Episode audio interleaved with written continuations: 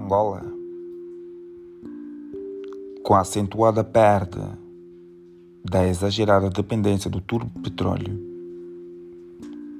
está aproximando-se ao momento da real política, que eu considero ser aquela política em que temos exclusivamente três variáveis que articulam-se num sistema holístico que são social, político e o econômico.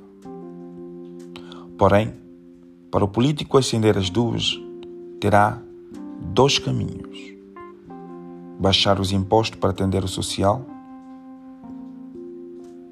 e aumentando os gastos públicos e crescer a um ritmo econômico baixo,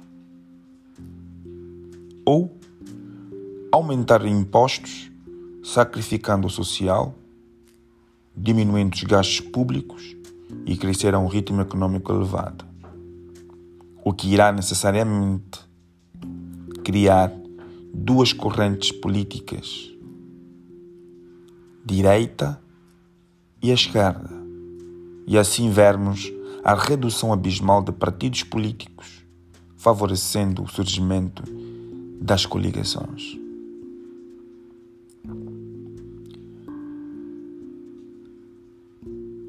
Só por este caminho mataremos a falaciosa crença de que o país pode crescer sem que o povo sinta ou o país pode ter um povo mais feliz sem que o econômico decresça.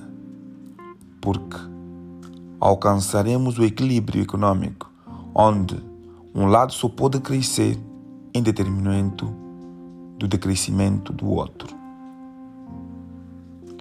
Perspectivo que neste momento as eleições serão verdadeiros testes de ferros, onde falsos políticos venderão terra à vista não humanamente alcançadas em um mandato ou dois, e os fazedores econômicos sofrerão com as vendas poucos rentáveis, que trará resultados econômicos negativos ao país. Todavia, com o povo em festa, num curto prazo, no hiato entre um mandato e as próximas eleições. Do outro lado, também teremos políticos realistas que tentarão vender verdadeira perspectiva de terra vista, só que pagas com sacrifícios exaustivo do povo onde os fazedores econômicos lucrariam o país com as vendas. Porém, o povo estaria em austeridade no curto prazo, no hiato entre o mandato e as próximas eleições. Austeridade essa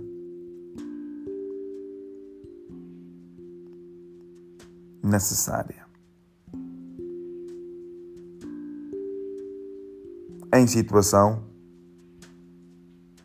em que o país está num movimento de expansão e não de recessão. Porque, ao meu entender, no momento atual do país, não é para a austeridade.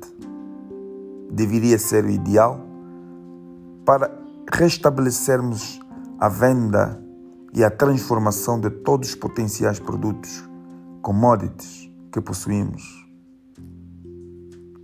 Com os recursos que ainda temos do turbo petróleo. Para que no momento da real política o nível de rendimento per capita seja tão alto que permita que, com o mínimo, o povo possa viver bem e estar preparado para enfrentar grandes desafios nacionalistas. Caso contrário, estamos sentados num barril de pólvora que até um maluco qualquer poderá detoná-lo em qualquer momento.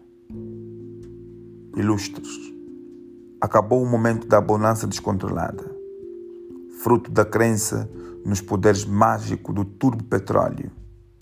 Agora devemos repensar planear e implementar com maior controle os frutos que ainda podemos coletar dos poderes mágicos do turbo petróleo, para podermos juntos construir um futuro pouco tenebroso para as próximas gerações angolanas, criando mais refinarias, criando mais polos industriais, criando qualidade no ensino, qualidade da saúde e habitação condigna e saneamento básico